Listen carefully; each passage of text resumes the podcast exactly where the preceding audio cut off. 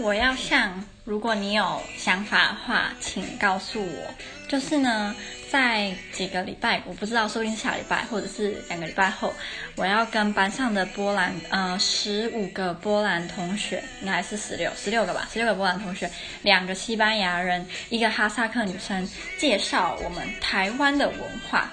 然后我现在有想到的，就是我会。给他们看郝一博，他郝一博是一个呃英国 YouTuber，可是他的频道都跟台呃台湾跟中国有关系。然后他有一个影片是，如果你有兴趣可以去看，他就是在讲纽约时代广场第一届的台湾珍奶节。然后我想要在课堂上给他们看这部影片，然后让他们有一点嗯、透过珍奶，然后来了解台湾吧，就是感觉是台湾的名产。然后第二个我想要。呃，就是给他们看一个影片，是介绍台湾的水果，因为我觉得台湾的水果也是非常非常的厉害，然后有名，然后非常的棒，很甜呐、然后又好吃，就然后又便宜，所以我觉得我也会给他们看，呃，影片有关台湾的水果。那我现在很纠结的部分就是我到底要不要提到历史，因为之前我们班那个哈萨克女生她也有报告哈萨克，可是。我问其他波兰同学，他们就说觉得很无聊，因为那个女生她都在讲哈萨克的历史跟他们的什么纪念日等等，所以我现在就想说，那我应该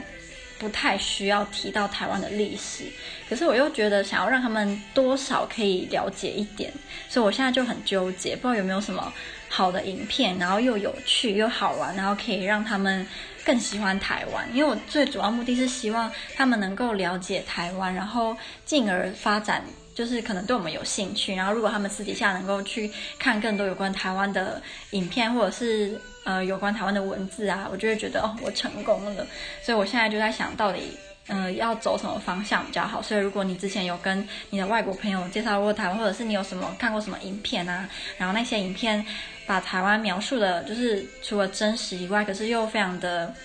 啊、吸引人，那就拜托你推荐我，嗯。今天我们上讨论与辩论课的时候，班上两个西班牙人，他们就有报告，他们就是报告西班牙。可是我觉得他们报告的 的确有点无聊，他们就是在讲说哦，西班牙里呃境内有什么山啊，山很漂亮，然后高山在哪，然后有什么河，然后呃人口多少，然后有什么什么物。可是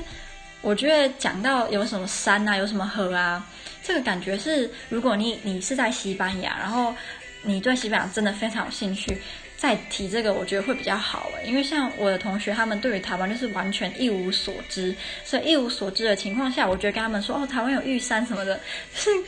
还有什么河什么，我觉得好像非常的不适合。然后我真的很希望我可以报告的很好，嗯，然后我有打算到时候报告的时候要去。要买，呃，在亚洲商店买一些台湾的，它它里面有卖一些台湾的牛轧糖。可是我在想，牛轧糖会不会对外国人来说太不一样了，然后他们不能接受。然后还有卖，他们也有卖凤梨酥跟草莓酥。可是那个凤梨酥是好像没有什么特别的牌子，所以我就怕很难吃。哦、可是我不可能讨好所有的人啊，所以就只能，就只能，嗯、尽我所能了。之前我们学校有一个文化节，然后是学生自己办的，然后那时候他们就各呃请各个国家的人介绍他们的食物，然后那时候有一摊是中国，可是他们没有不是请中国人，他们是他们本来的波兰人，然后他们那边那时候给大家吃的中国美食全部是台湾的，我就觉得蛮傻眼的。他他那时候给。就是吃旺旺的各个系列，然后他们那时候有旺旺的最普通那种饼，你应该知道，就是最一般的那种两片长长那个饼。然后那时候跟我比较好那个女生，现在已经跟我不好了。那个女生就吃了一小口，然后就把它吐掉，因为他说太难吃。所以我就想说，那我就不可以就是挑这种可能外国人比较不能接受的食物。我觉得应该我想要走的是。会搭配影片跟多一点的图片哦，然后他们我很多波兰同学，他们都虽然对台湾一无所知，可是似乎觉得台湾是个很落后的国家。嗯，我我我不想要给他们这个感觉，因为我其实自己自己在欧呃在波兰这半年多，我其实觉得台湾并没有比波兰还要落后。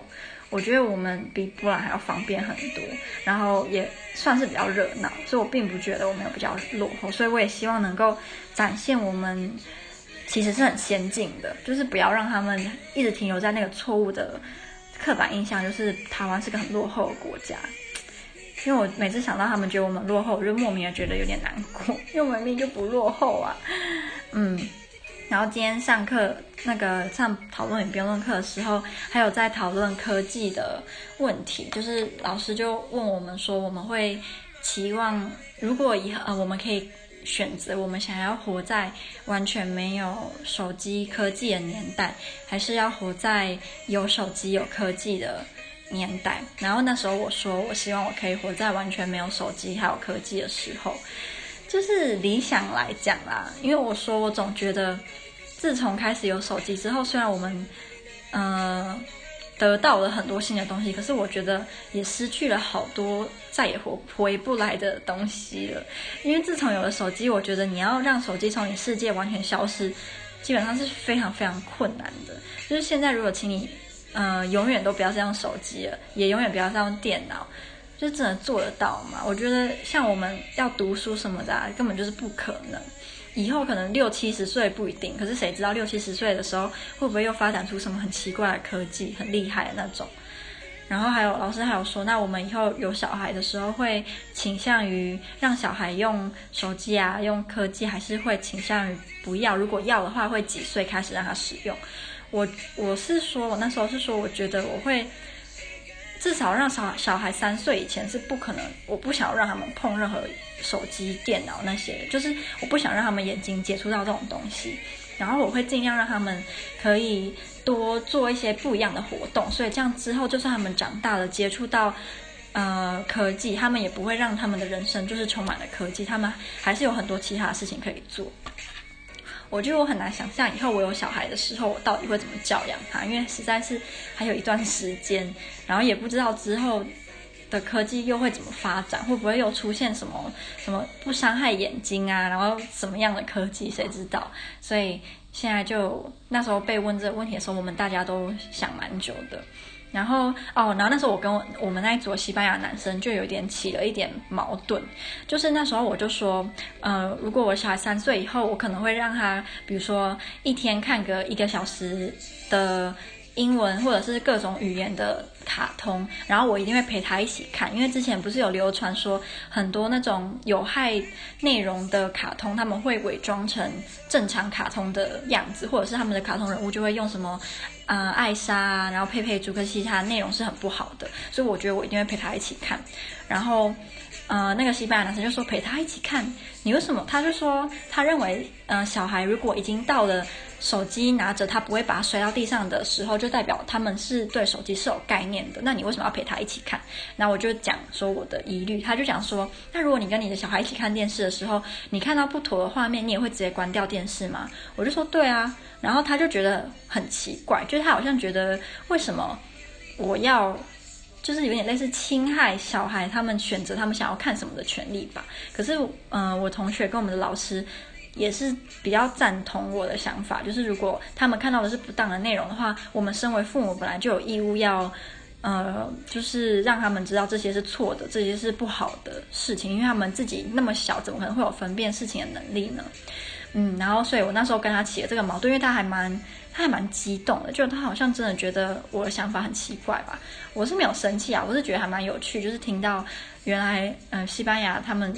就是他当然不能代表整个西班牙，只是他的想法就还蛮特别的。原来如果小孩看到不该看的东西，就是他会不去阻止，嗯，的确还蛮有趣哦。所以我现在就很希望我到时候报告台湾的时候。大概可以有，我猜应该四十分钟左右吧。我一定要表现得非常好，我一定要让他们知道台湾是有多棒的地方。